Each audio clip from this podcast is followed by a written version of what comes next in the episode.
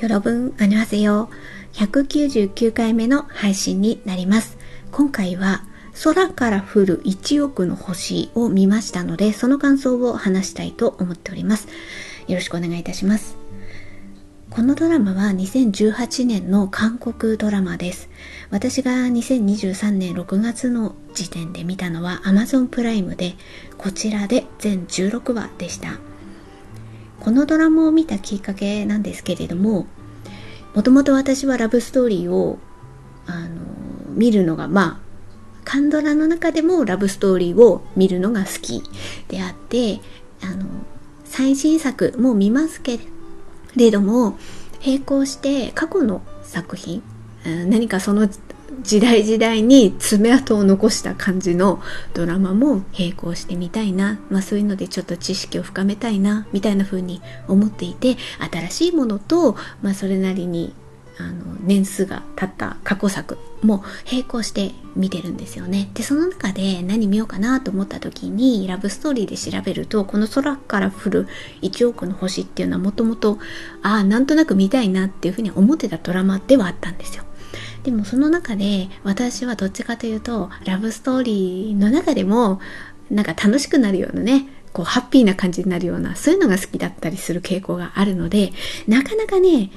なんとなくちょっとストーリーを見るとね、そこからはやっぱ空から降る1億の星はちょっとね、タイプが違うんですよね。だから、ああ、今見るタイミングじゃないな、みたいなことがあって、ちょっとずるずると、あの、日にちだけが経ってたんですけれども、たまたま Amazon プライム、えっ、とね、ボラデボラを見たきっかけで Amazon プライムに加入をして、その中で Amazon プライムでなんか見れるのあんのかな、みたいなのをね、ちょっと見た時に出てきたんですよ。で、お、見てみよう、みたいな風にね。まあ、たまたまタイミングがあったってことですね。自分がこう見れる感じかっていうことのタイミングがあったので、うんまずはね、1話を見てみたら、なんかね、そこからね、ずるずると、5日間くらいかけて、あの、見終わりました。はい。まあ、それがきっかけになります。では、えーここからは簡単なあらすじになります。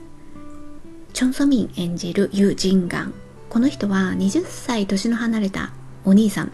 ユ・ジングクと2人で暮らしているんですね。で、ある日、親友の、えージンガンの親友のスーガ、スーガの陶芸店に行くことになって、そこの会場で、えーソイングク演じるキム・ムヨンと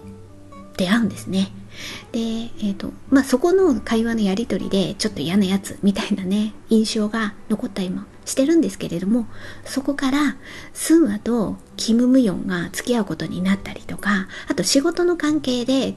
なんかね、会うきっかけがあるんですよね。まあ、そういうのがあって、なんとなく、こう、気になる存在として、まあ、あのね、最初は言い合いとか、ちょっとするんだけれども、なんやあ特にね、ジンガンの方がね、ああなたってみたいな感じであのちょっとそんなテンションな感じなんだけれどもなんかね惹かれていくものがあるとお互いに。でそこにプラスアルファさっきも言ったお兄さんと二人暮らしなんですけどこのお兄さんの方がキム・ムヨンを見るとねなんかね胸騒ぎがするというかあお兄さんなんかあんのかなこのムヨンに対してみたいなことがちょいちょいね出てくるんですよ。だからねまあお兄さんとムヨンの関係っていうのもそうだしムヨンってどういう人っていうここがね非常にミステリアスで引きつけられる。っていう感じですね。まああのそこからその中心はねジンガンとムヨンの関係性がどうなっていくのかそこにお兄さんがどう絡んでいくのかそしてムヨンの過去は何があったんだろう。あとは、えー、とちょっと事件が起こるんですよね、えー、と女子大生殺人事件っていうのがあってお兄さんの方のジングクは刑事でもあるのでその事件と何かムヨンが関係してるのではないかみたいなことをねちょっとなんとなくこうサスペンス的な要素もちらちらっていうことが出てくるのでまあそういうストーリーになってます。ではここからはえーかったところとここはちょっとと思う点を自由に話していきますのでこれからこのドラマを見たい。なるべくネタバレ的な内容は知りたくないと思われる方はここでどうかストップしていただければと思います。どうしてもあのちょっと感想を語る上で最後の無ヨンに何があったのかみたいなところまで言ってしまうと思うのでそういうねネタバレが気になる人はストップしていただければと思います。はいではここからはね自由にお話しさせていただきますがまず良かったところ。を挙げていきますとまずはですねこのストーリーですね良くも悪くも胸が痛いこれね、胸が痛いって、ネガティブな意味でもないんですよね。やっぱそれだけこう、なんか胸にこう、ぐーっとくるね、ストーリーが私はこう、たまらないなと思って見てました。ちなみにこれ、私はね、やっぱね、リアルタイムではととてもとても耐えられないなって思っちゃいました。これ、まあ、全部ストーリーを見ていて、私はもう今2023年じゃないですか。で、これ2018年の作品ですからね、もうある程度ちょっと何年か前っていうのがありますので、だいぶもうネットとかで調べればストーリーが全部上がってくるんですよ。私あの事細かいところまでは見てないですけど大まかにこの2人がどうなっていくのかはもう知ってるんですよこれね知ってる上で見ないとちょっとね私身が持たないので でもねあのその当時ねリアルタイムというか何にも分かんないで見てる人たちも当然いるわけで、はあ、お疲れ様です、みたいな風にね、なんかね、そういうことを考えるとちょっとね、それでも胸が痛くなるなっていう感じの内容なんですよね、これがね。で、私はもうそれがもう耐えられないので、さっきも言ったように、もうね、大まかなことは知った上で、もう、あの、なんていうか、もう心に覚悟を決めてみたっていう感じでした。でこののストーリーってこの先どうなるのっていう展開を視聴者も一緒に追っていくタイプのドラマなんですよね。いやこれあの他にじゃあどういうのあるのっていうとこれ過去の大きな事件を軸になるね過去に何あったのって分かった上であの映すドラマもあるんですよ。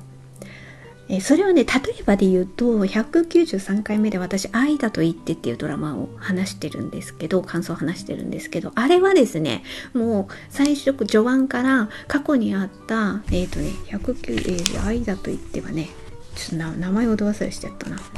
愛だと言って愛だと言って愛だと言ってはえっ、ー、とね主人公が宇宙イ・ソンミョン演じるウジュ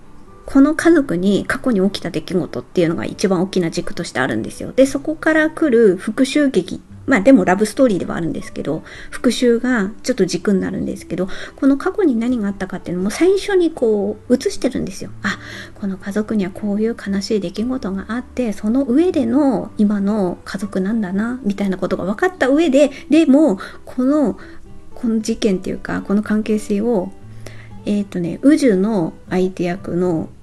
えー、キム・ヨンガンが演じるドンジン。ドンジンがいつこればわかるんだろうバレるんだろうとかね。あと宇宙の家族にもこのドンジンのこういう人だっていうのが、いつわかんだろういつわかんだろうみたいなね。なんか事件は分かった上でいつバレんのみたいな見せ方なんですよ。でもこっちの空から降る1億の星は、そもそも過去に何あったのかっていうのもわかんないわけですよね。で、なおかつ、じゃあそれ知って、いつ、まあ、いつ、何があったのか、そしてそれをいつ知るのか、知った上でこの二人どうなんのかっていうね、本当知らないで、視聴者側も知らないで一緒にこう、追っていくっていうね。まあ、だからこそね、リアルタイムで見た、で、このラストをね、見て、まあ、どんな気持ちなんだろうみたいなね、ていうこともちょっとね、考えながら、なのでこれ、このドラマね、この先どうなるのを一緒に追っていくタイプのドラマなんですよね。でそういう意味でも、内容でももちろん胸も痛いんですけど、そういうなんかハラハラっていう意味での胸の痛みもありましたね。で、ストーリー的には、やっぱ主人公は、ね、ムヨンとジングクなんですよね。で、ムヨンに起こるムヨンもね、だんだん知っていくんですよ。自分の過去を。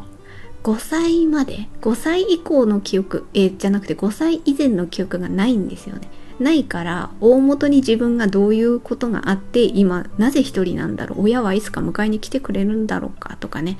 そもそもそこも分かってない感じなんですよねそれをねだんだん一つ一つね分かっていく感じでこれもね胸の痛みになるんですよね例えば最初は段階的に分かっていくのはまずねジングがお兄さんのねジガンのお兄さんのジングがあのムヨンのお父さんをまあ殺していたっていうことをねまずそこから知るんですよね。だからムヨンからすればジングがうちの家族を幸せだったきっと幸せだった家族をこの人が壊したんだみたいなとこから知るんですよ。まあ、それでも胸痛いんだけれどもそのその後にででも自分の父親は殺人犯だって知るんですよね。3人を殺した殺人犯だってその後に知る。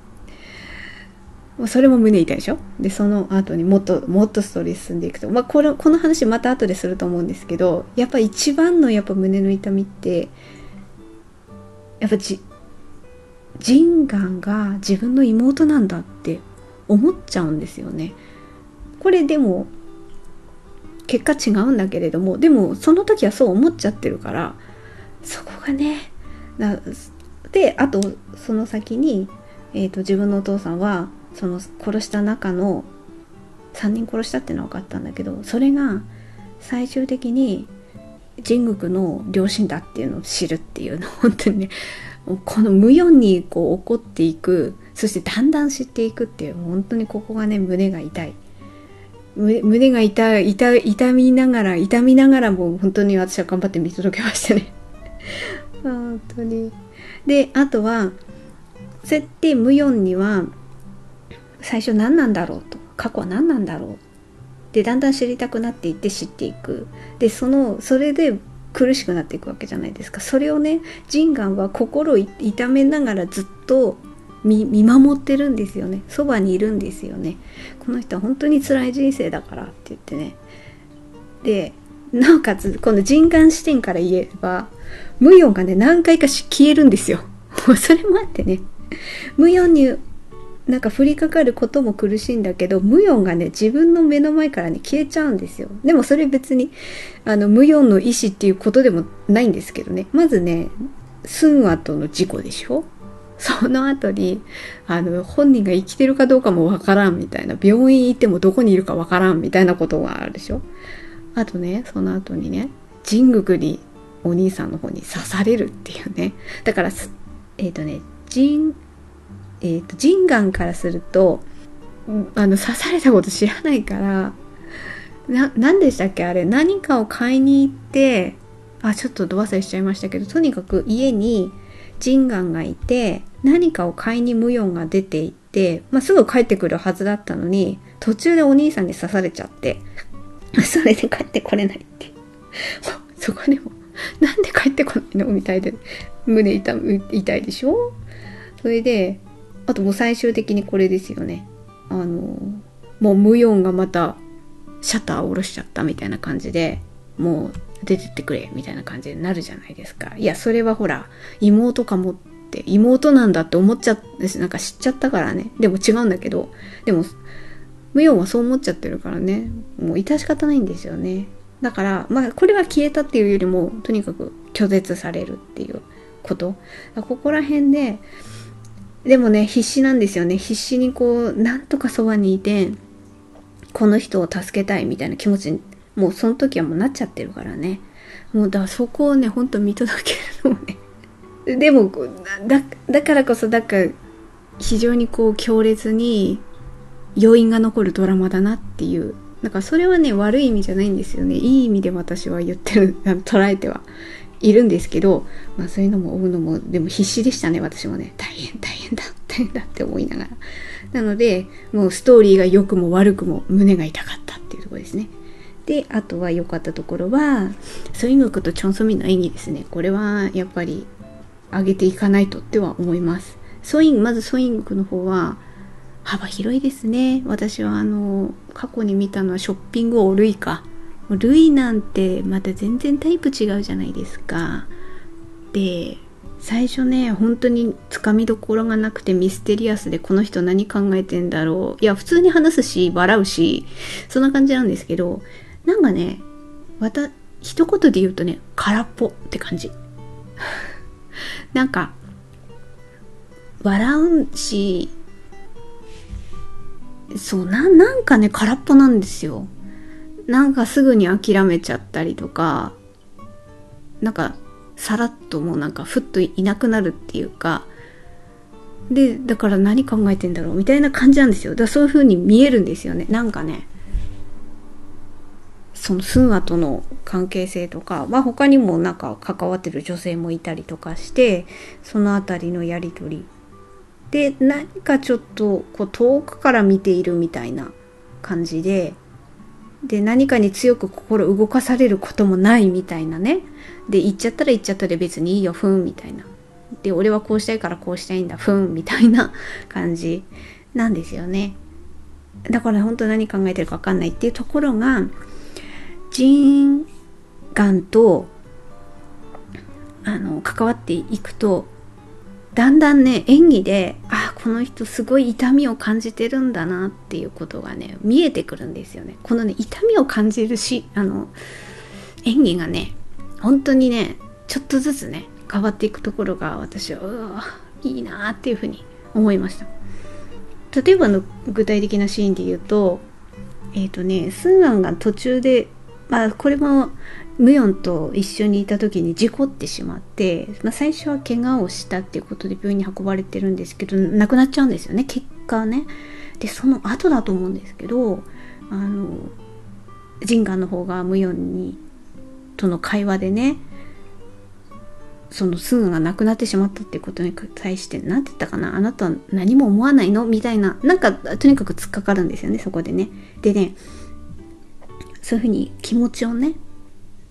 人眼はまっすぐにこう表出するんですよ無用に。自分の感情をね悲しい感情怒った感情っていうのをね表出して。でその後にねいい人になるって約束してって言うんですよね。でそこのその後に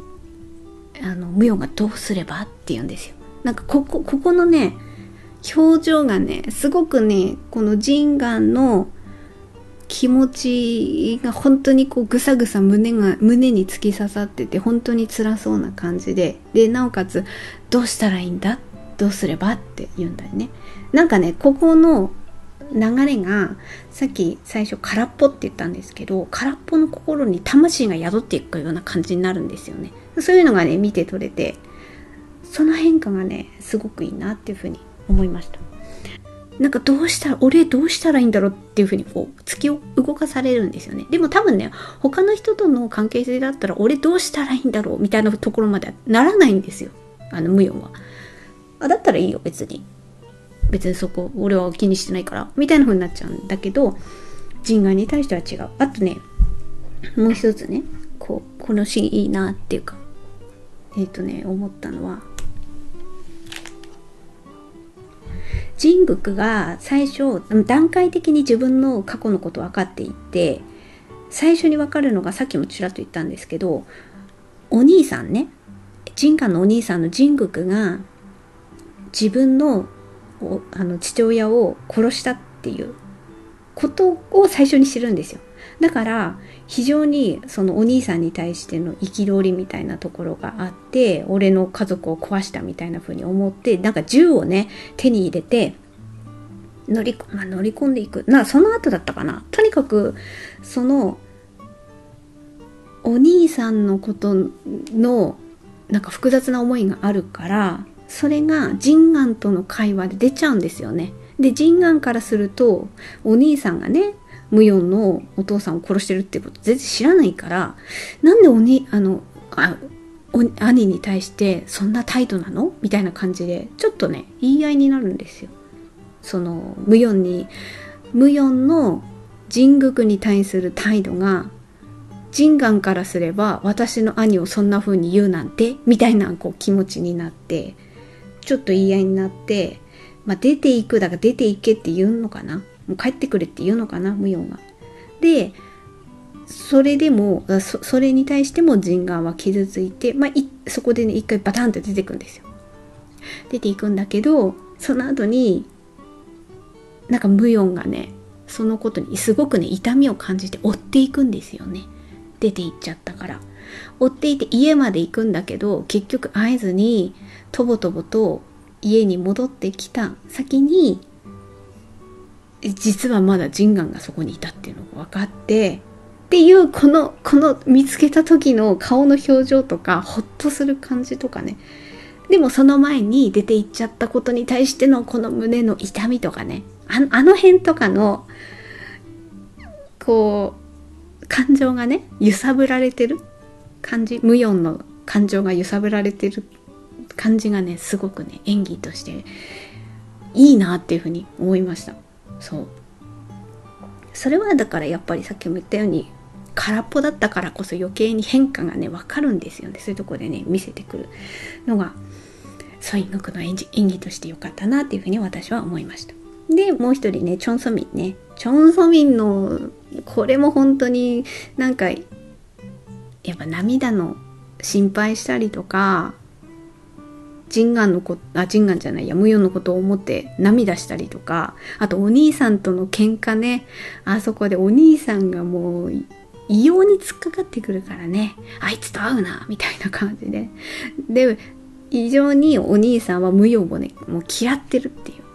うのがわかるから、でも、ジンガンからすれば私の好きな人だっていうことになるから、そんなんでそんな風に言うのよ、みたいなね、感じになる。あの人は本当にかわいそうな人なのよみたいなことでこう言うじゃん。言うシーンとか意外になるシーンとかあって。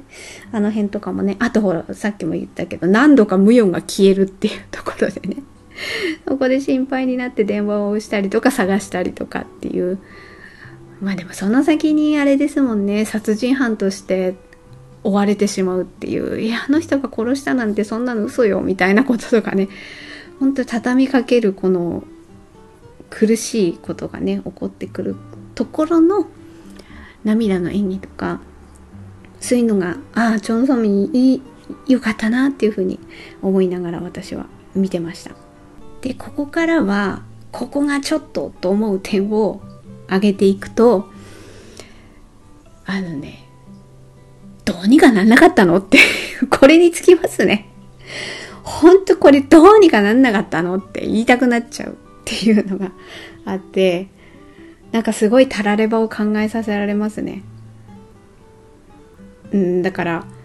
ここはちょっとって思うところでは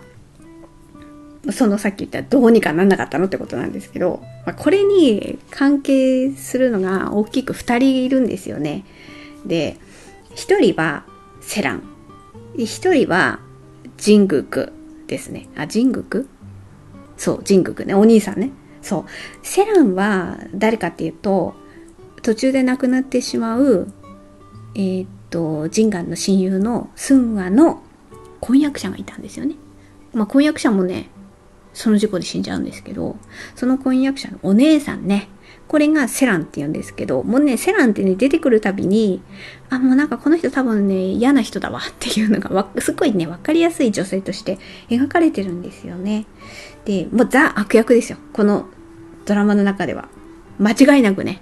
なんか何かがあったからこうなってしまったじゃなくて、とにかくこの人、ああ、この人悪い人だわっていう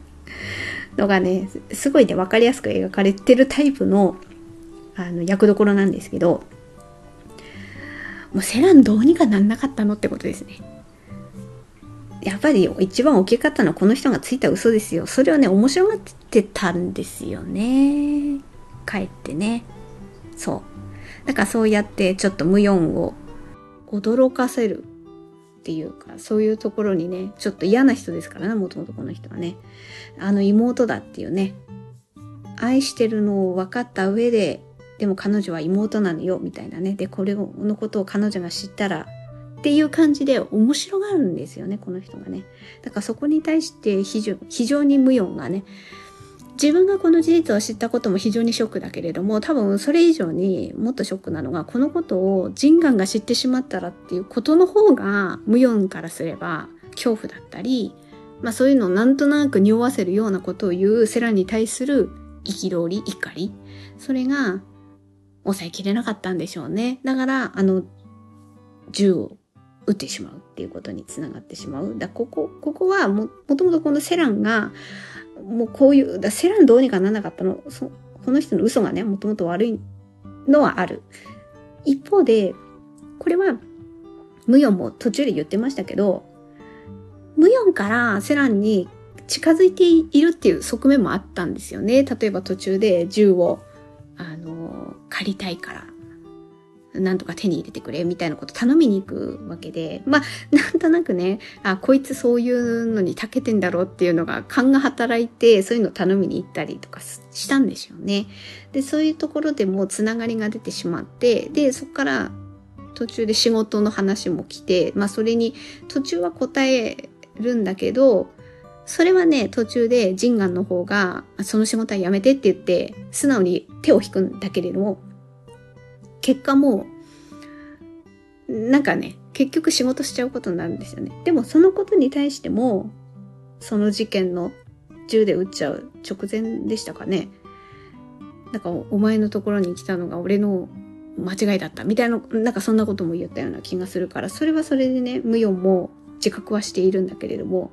だからそのね、ムヨンとセランのシーンがあるたびに、ああ、この人に会いに行っちゃダメだよって私すごいね、思ってた。これ絶対この人と関わったら悪いこと起こるわっていうことをね、思わせるんですよね。まあ、だそれが分かってるからジンガンもその人の仕事は受けないでって言ったんでしょうね。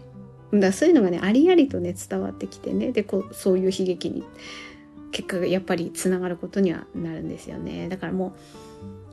う、打っちゃったところでもう決定的に、あ、これはもう、そういう運命なんだな、ダメなんだな、っていうのは思わされましたけど、その前の時点で、ムヨンがセランに会いに行くたびに、あ、なんかダメだよ。これはダメだよ。ダメダメダメ。みたいな風に 思ってました。だからとにかくこのセランどうにかなんなかったのっていうのは思いますね。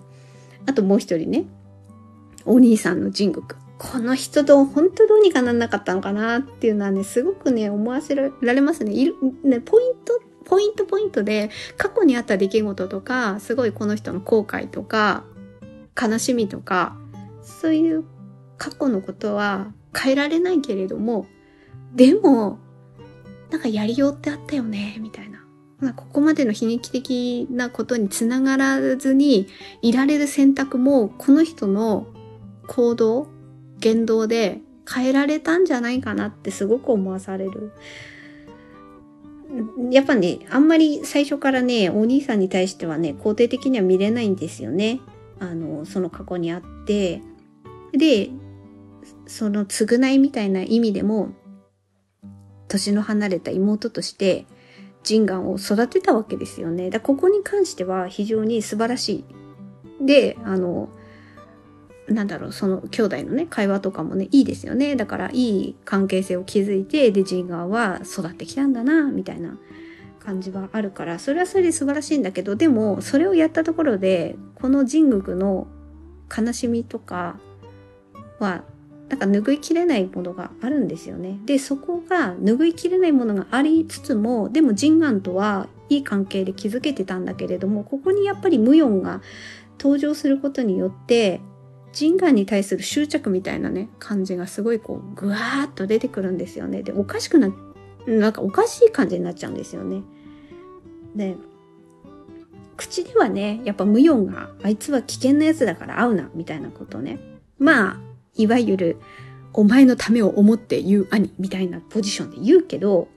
でもそうじゃないよね、みたいなこともね、すごいね、こっちはね、伝わってきちゃうわけですよね。それを理由にしてるけど、そこじゃなくてこの人国の中にあるものって自分の保身でしょってちょっと思わされちゃうんですよね。なんか妹からしたら俺は兄でありたい。立派な兄でありたい。だから過去のことは絶対知られたくないっていうこととか、あと、あの、もうジンガンってそれなりにね、29歳ですね、この設定だと29歳になって、でもなんか要所要所で過去のことを気づいてることをね、喧嘩の中でも言うわけですよ。なんか、私が重荷になってどうのこうのとかって言う。だからね、ジンガンは分かってるわけじゃないですか。もう自分のことをね。まあ結果、中学生の頃に自分が本当の妹ではないって知ってるんですけど、ジンガンの方は。まあそういうこともちらっと匂わせるんだけど、ジングクはそれを感づかないっていうのもあるかもしれないけれどもそういうとこ見たくないんでしょうね。でこれと本人も言ってたんですよね。